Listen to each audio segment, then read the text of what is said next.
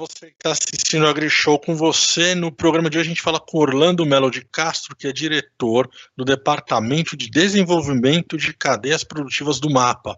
Orlando, eu queria começar te agradecendo, muito obrigado de estar aqui conversando com a gente. E eu já queria te emendar uma pergunta sobre o selo arte. O, que, que é o selo arte? Ele é um tipo de certificação? É uma garantia do governo? O que, que é o selo arte? Ok, João. Primeiro, cumprimentar você, sua equipe e, e, todos que estarão aí nos assistindo, interessados nesse tema. Obrigado pela oportunidade de estar falando dessa, dessa marca, né? Na realidade, eu diria que é uma marca distintiva, né? É, para produtos artesanais de origem animal. Só recapitulando um pouco, né? Nós temos uma legislação que é de 1950, é, que é a Lei 1283 que regulamentou, normatizou a questão de produ da produção, normas de, de, produção, especialmente do processamento industrial, de produtos de origem animal. Aí nós estamos falando de produtos ah. de, de, leite, de carnes, os embutidos, etc., é, de pescado e de produtos de abelha né, mel e seus derivados. É, pois bem, então isso se normatizou na época quando o Brasil realmente vinha no processo de industrialização de produtos alimentícios de origem animal, dos enlatados, embutidos, etc. Se normatizou isso. Mas não houve nenhuma previsão sobre os produtos artesanais que sempre existiram, é histórico, né? Isso, uhum. acho que até antes do Cabral chegar, os índios já processavam alguma coisa de forma manual, artesanal. Já né? tinham as suas abelhinhas que eles levavam é, de um lado exatamente, outro. Isso mesmo. E aí, e isso, enfim, sempre, sempre existiu. Então, é, então não foi previsto nada para artesanais. É, e na época isso passou, uh, esses produtos continuaram sendo comercializados, seus locais de produção, municípios, cidades e tal, é, e de alguma forma até clandestina em, em outras cidades. Isso é todo mundo sabe disso, e todo mundo comprou e consumiu é principalmente queijos e, e salames e etc. Pois bem, aí nos últimos anos, estou falando aí de uns 10, 15 anos, começou todo um interesse sobre esses produtos artesanais, nessa questão de gourmetização, de chefes utilizando esses produtos da região tal para fazer seus pratos, suas coisas, e, e criou todo um interesse nisso e aí houve uma, uma propositura de lei que passou, que foi aprovada em 2018, para fazer um adendo nessa lei de 1950, prevendo também a questão dos artesanais, que depois ela foi regulamentada o ano passado, está fazendo um ano, foi em julho do ano passado, com o um decreto uhum. regulamentando a então ficou a lei do selo arte ou a lei do produto artesanal. Sim. Do selo porque a lei prevê que o produto chamado artesanal tem que carregar um selo arte com uma numeração e tal, que é, que é, é feito. Então, isso tá. Agora estão na fase de, de implantação disso daí, com normas, o Ministério vem normatizando a questão, já fez a normatização para produtos lácteos em dezembro, nós estamos finalizando a de pescados, produtos tá, de origem tá. pescado, né? Estamos falando aí de peixe, camarão, etc. É, e está em consulta pública a instrução normativa para produtos cárneos, né? Ou seja, derivados de, de carne, de diferentes espécies de animais de criação, né? Aves, a gente está falando de, por exemplo, bovino, suíno, aves também. Isso, aquela produção exatamente. de salame e outros embutidos. Perfeitamente, perfeitamente. Tá. Produtos processados. Agora, o que, que a lei prevê, que é importante? Ela prevê a questão das boas práticas da produção agropecuária. Ou seja, uhum. quem vai produzir, quer produzir queijo para obter um celular Primeira coisa são as boas práticas de produção da matéria-prima, do leite. Questão da sanidade do rebanho, vacinação, brucelose, tuberculose, aftosa, aquelas coisas, condições higiênicas de produção, ordenha mecânica. E, teoricamente, depois vem a parte saber. Isso. teoricamente, a gente deveria saber. Isso, exatamente. Então, isso é, é, é, é fato. Então, isso agora já das, essas normas, que a gente fala, as instruções normativas e entes do que o Ministério vai soltando, prevê tudo isso, né? Então, hoje a gente já tem normatizado para lácteos, tanto que já tem, para mais de 40 queijos já com celuate no Brasil, Minas, Pará, São Paulo, uh, acho que outros estados também já concederam, mas o volume maior é de Minas Gerais, que é o principal produtor de queijo nosso, né? é sabido, né? Então é isso. Então eu acho que isso daí, Tiago, é um avanço que a gente tem no sentido de regularizar, regulamentar um produto artesanal, né? E, e valorizar isso e agregar valor para o produtor, porque o selo, o que, que é importante? O selo garante comércio nacional. Então ele sai daquele ah. comércio local para o nacional. E é uma forma também de enfrentar aí, né, dentro das suas limitações, a concorrência de fora, porque muitos dos Exato. queijos que entram aqui do da, queijos, queijos especiais da França, Espanha, Itália, Portugal, são produtos artesanais, que lá são tem a marca de indicação geográfica ou de marca regional, Sim. né? E entram pesadamente aqui, com, com preços, é, de certa forma, mais altos, mas que tem o mercado. Como o artesanal Sim. também terá preço diferenciado, porque é um produto diferenciado. Só que, que eu digo, o queijo, o artesanal não é para aquele queijo de todo dia do café da manhã, pode até ser. Mas é pode é até ser. especial para um momento especial, acompanhar um bom vinho no fim de semana, reunião de amigos, etc. É isso, é, é nesse sentido. Da mesma forma, o, o salame, as copas e outros embutidos que, que a gente, porventura, venha conceder o selo, né? Orlando, a gente estava conversando um pouquinho antes aqui da, da nossa entrevista e você agora mencionou essa questão artesanal barra regionalizado, né? Aqui no Brasil a gente teve uma conversa que durou muito tempo, que era a questão do queijo da canastra sair da canastra e outros uhum. queijos, né, na região do Cerro que você também comentou e produtos de outras áreas aqui no Brasil uhum. saírem das suas regiões e ganharem território nacional. Como é que fica essa esse trabalho de tirar do regional para o nacional do, do, do que é feito artesanalmente? É, aí tem uma questão da fiscalização, você sabe, um produto de origem processado de origem animal, para ganhar comércio nacional, ele tem que ter o CIF, né, o Sistema de Inspeção Federal, porque você tem três categorias de inspeção, é bom lembrar. Você tem o sistema, o SIM, que é o Sistema de Inspeção Municipal, que permite a comercialização só no município de origem. Você tem o SI, que é o Serviço de Inspeção Estadual, que aí permite no estado todo, e o CIF, que permite o comércio na, nacional, né, que é emitido pelo, pelo Serviço de Inspeção Federal. Ok, é, entendo isso, ele, ele ganha mercado. Agora tem o CISB, que é um sistema unificado, né, é, que também permite isso, e o, celu, o celular vai permitir que esse artesanal, que não tem o o CIF, por exemplo, mas ele tem qualidades sanitárias, higiênicas, todas exigidas na produção. É que eu falo, uhum. o artesanal ele não, não, não, é o mesmo padrão de um CIF, porque o CIF o que é? Ele exige os padrões de uma agroindústria, tá? Ah. De uma indústria de, de, laticínio gigante aí, é aqueles padrões, que é exigido também de um pequeno. O, o, o celular te permite, ele vai ter uma inspeção sanitária de, de para ver quanto a, a a, a curidade aí do, do, que ele, da maneira dele produzir, se está ok, está ok, porque nós estamos falando de uma queijaria artesanal que às vezes é 4 por 5 metros, não é uma indústria. Pai, né? filho, trabalham mãe. duas pessoas ali dentro, mas tem que ter todos os controles de fluxo, do recebimento do material, área suja, área limpa, tal, a, a, a, sala de cura, quando, quando o queijo, por exemplo, é curado, ou maturação, quando é um salame, tem que ficar alguns dias, tudo dentro dos padrões de higiene. Tendo isso, ele, ele tem um serviço de inspeção que o reconhece. Ok, você está habilitado como produtor artesanal. Tá, claro, e para ser artesanal é aquela produção manual, não tem uso de máquinas e equipamentos sofisticados, nada, é tudo. Daí vem a questão do esse artesanal é de arte né? Hum, é uma arte, feito pra, basicamente manualmente e respeitando receitas ou, ou, ou, conceitos tradicionais de uma região ou de, de, de, historicamente que já tem. Ok, feito isso, esse sistema é, é cadastrado, reconhecido, ele recebe da inspeção estadual, que é quem concede o selo, né, concede a concessão do selo, que depois é cadastrado no, no Ministério. Ok, então aí ele tem. O que acontece? Você falou da região da canastra. Aí já são, já são marcas regionais de referência que também tem todo um processo para se obter isso, né? não só para queijo, mas para diferentes produtos. Por exemplo, Socol, lá de, do, do, que é um, é um, embutido feito com carne de porco, que vem de uma tradição da, de, de italianos tal, no Espírito Santo, né? Lá na Venda Nova do Migrante, é a principal colônia produtora.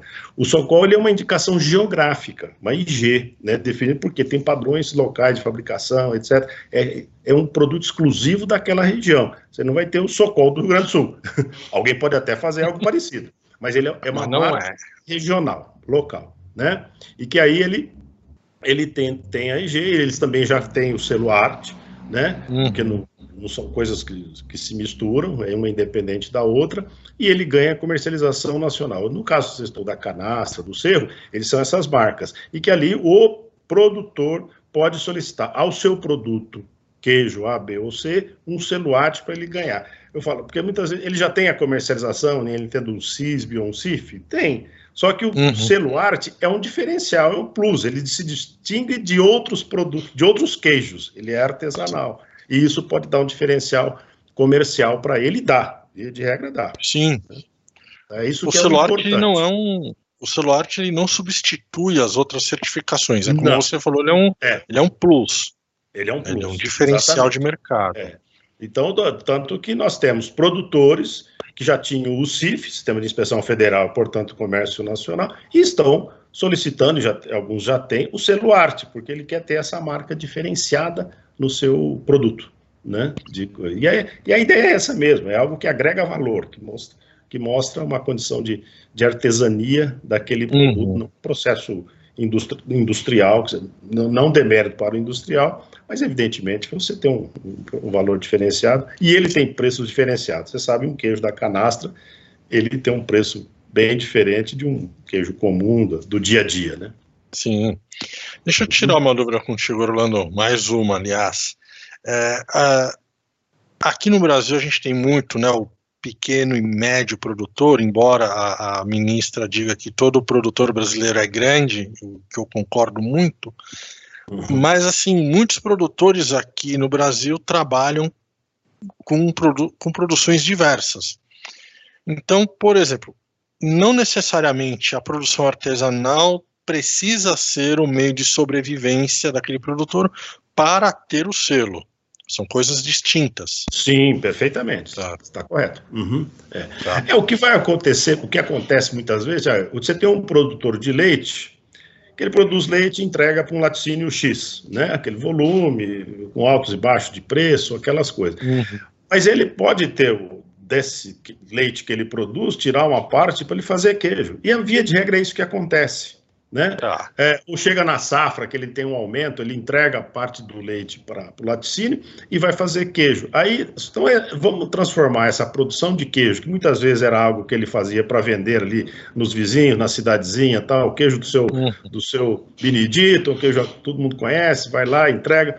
Não, então se ele começar a processar isso de uma maneira mais diferenciada, ter a estrutura que vai ser inspecionada, vistoriada, uhum. se está adequada tal, ele pode ter um selo, ele não precisa ser uma agro, ele não precisa ser é, pessoa jurídica, pode ser continuar pessoa física, ele tem lá os padrões de produção, ele obtém. Então aí ele agrega muito valor ao produto dele. Então aquele queijo, muitas vezes, que ele vendia, ou ele vendia diretamente, ou o que era normal, entregar para um queijeiro que vai vender nas ruas lá de São Paulo ou das grandes metrópoles, né? Aquele famoso queijeiro de a Kombi quase não tem mais, mas de caminhonete. Tem, aqui no meu bairro tem a Kombi. É, tem, então. Agora vai lá, estaciona cedinho numa feira, não sei aonde, vende lá seus queijinhos e tal, né? É, para aquela freguesia já meio cativa e tal. Não, ele passa a ter um produto que ele vai fazer e ele vai colocar no mercado. Com, e, por exemplo, na região do, do São Roque de Minas, eu estive lá visitando produtores que vendiam o seu queijo aí a 5, 7 reais a unidade para um queijeiro desses que passava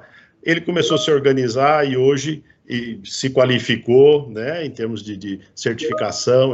Hoje ele está vendendo esse produto por 25, 30, 60 reais. Alguns daqueles premiados que você acompanhou em, no ano passado, né, início de 2019, 2018, é, é, que foram aquele concurso que teve na França, né? Muitos estão vendendo as suas peças hoje a 60, 70 reais. Né? Então você imagina a agregação. Então hoje uma família produzindo aí 20, 25 queijos por dia tem uma renda fantástica. E trouxe inclusive o filho ou a filha de volta para ajudar na administração, na gestão do negócio, uhum. controle de vendas, é. enfim. É, ele, ele se tornou grande, como diz a ministra, uhum. pequeno que se tornou grande. Tendo o que lá? É, 20, 30 vaquinhas lactantes aí, né, produzindo leite para aquilo. Então aí, e aí ele vai se sofisticando, vai agregando novos conceitos de produção, começa a selecionar um, vacas de, de, de, padrões de, de genética diferenciada para ter um produto diferenciado. Aí é, é, vai, vai crescendo na vida. A gente está falando muito de queijo e embutidos, né, majoritariamente de produtos é, derivados dos animais, né, até de abelhas. Quando a gente fala de produtos artesanais, um outro que vem na minha cabeça são os doces. Eu cresci comendo goiabada aqui em São Paulo, né, na capital a gente chama goiabada cascão. Cascão. Que não é tá aquela que vem no potinho, mas embrulhada na folha, né? Uhum. Uhum. Esses doces, essas compotas, ou mesmo farinha de mandioca para biju, que no norte e nordeste são muito consumidos, de alguma forma elas entram nessa consideração do selo arte? Não. Essa, essa legislação que nós temos, né, a lei do, do, do, do selo arte, ela é exclusiva a produtos de origem animal. Né? Ah. Produtos de origem vegetal tem um outro caminho que já é normatizado, regulamentado. Mas foi bom você colocar. Tem surgido demandas nesse sentido, de uhum. ter um selo arte ou de artesanal para produtos de origem vegetal, doces, compotas e outros, né? É, Agora tem também com selo arte, né? Tá. Isso, isso existe. O que existe são, às vezes, produtos regionais específicos, que você citou farinhas, determinados tipos de farinhas, como tem farinha de mandioca lá de Cruzeiro no Acre, é uma indicação geográfica, ela, é, ela tem características próprias daquele local que a diferenciam de outros. Então, aí você tem um reconhecimento como indicação geográfica, e isso é carregado. Né? Você ah. tem outro selo que é comum para produtos de origem vegetal, o selo de orgânico. Né? Então, o indivíduo produz compotas a partir de, de morango orgânico, por exemplo, ele carrega um selo de produto orgânico, que uhum. também é um diferencial de, de marca, né? Tem um espaço até diferenciado já no, no comércio e é crescente. Né? Mas nós estamos sendo cobrados já para normatizar também. Aí teria que ter legislação específica para produtos de origem vegetal, que ainda não, ela não, não tem. Como outro que tem, já chegou aqui à nossa porta, demanda para cachaça artesanal. Eu ia perguntar é, outra isso. linha, já é a linha de bebidas é, processadas, etc., que também não, não, não cabe aí. Né? Mas é, é, é, que o, o, momento pede esse tipo de, sim, de movimentação, sim. né, Tiago? Isso vem num crescente e é natural que isso ocorra e a gente deve legislar sobre isso, havendo oportunidade. Eu queria terminar com a seguinte pergunta, Orlando. Qual que é o maior cuidado que eu, como produtor artesanal, preciso ter na hora que eu for buscar esse certificado? É, você tem é basicamente isso. Você tem que ter primeiro eh, primeira coisa, aquelas boas práticas de produção agropecuária da matéria-prima, principalmente em se tratando de, de, leite, né? Porque muitas vezes é ele que produz o seu sua matéria-prima, embora não seja não seja exigência para o selo. Você pode comprar hum. matéria-prima de, de, fornecedores, né? Ou complementar com a sua para dar volume, é, mas também que aquele fornecedor tenha um certificado de boas práticas. E isso é feito, via de regra, pelo serviço de extensão, assistência técnica, que vai conferir a questão da sua produção da matéria-prima. E depois ter as boas práticas de produção, de processamento disso na sua propriedade, é, as instalações, condições higiênicas, satisfazer todos os procedimentos também para ter esse reconhecimento. Aí você vai passar por uma certificação oficial, seja municipal, estadual ou federal, e que aí você vai entrar no processo da solicitação do selo para o serviço do Estado que faz, porque é sempre um serviço estadual que concede o selo, da Secretaria da Agricultura. Vai solicitar, está tudo ok, ele vai receber um cadastro, né? Com o selo vai ter um número que identifica o seu produto, e detalhe importante: o selo é para o produto, não é para o produtor. Você pode ter um produtor de queijo de que ele tem um ou dois, três produtos é, com o selo e outros não. É questão uhum. de. É, e sempre nesse aspecto da artesania, do fazer, né? É, é muito importante considerar isso daí. E aí o processo entra. E colocar, a importante, é, estamos acho que chegando ao nosso final, né? É que o Ministério, através aqui da nossa da nossa diretoria, da nossa coordenadoria, nós temos uma coordenadoria de, de produtos artesanais, está sempre à disposição para atender, orientar, como tem sido feito, seja por telefone, por e-mail, é, diferentes formas. Temos feito muitas conferências agora, os, essa ferramenta aí que a pandemia nos trouxe de bom é isso, né? Essa reunião como nós estamos fazendo aqui, Sim. muitas têm sido feitas com diferentes estados, no sentido de esclarecer, tirar dúvidas do pessoal nesse sentido. Quer dizer, acho que agora nós passamos um período de maturação de um ano da lei, né? Ou da, de cura, para se referir a queijos, né? Do queijo, e agora vem, vem num crescente, vai normatizando. Claro, é um processo novo, né? Uhum. É um uhum. novo paradigma que a gente tem de um produto que era é, clandestino, marginalizado no seu comércio e tal, e hoje a gente tá, tem um, uma legislação que o coloca na prateleira de um supermercado. Eu coloco sempre coloco para o pessoal isso. Meu sonho é um dia chegar num supermercado dessas grandes redes e ter lá um quiosque de produtos artesanais de origem animal, de diferentes partes do, do Brasil, enfim, para colocando à disposição ali, concorrendo é, ombro a ombro com os importados, né, que já estão aí há, há muito tempo, né, e, e que a gente também tem qualidade igual ou superior nos nossos produtores. Sim, sim. Orlando, queria te agradecer, muito obrigado pelo seu tempo de conversar aqui com a gente e esclarecer sobre o seu Luarte. Muito obrigado. Tá bom, espero ter sido útil. Obrigado a você.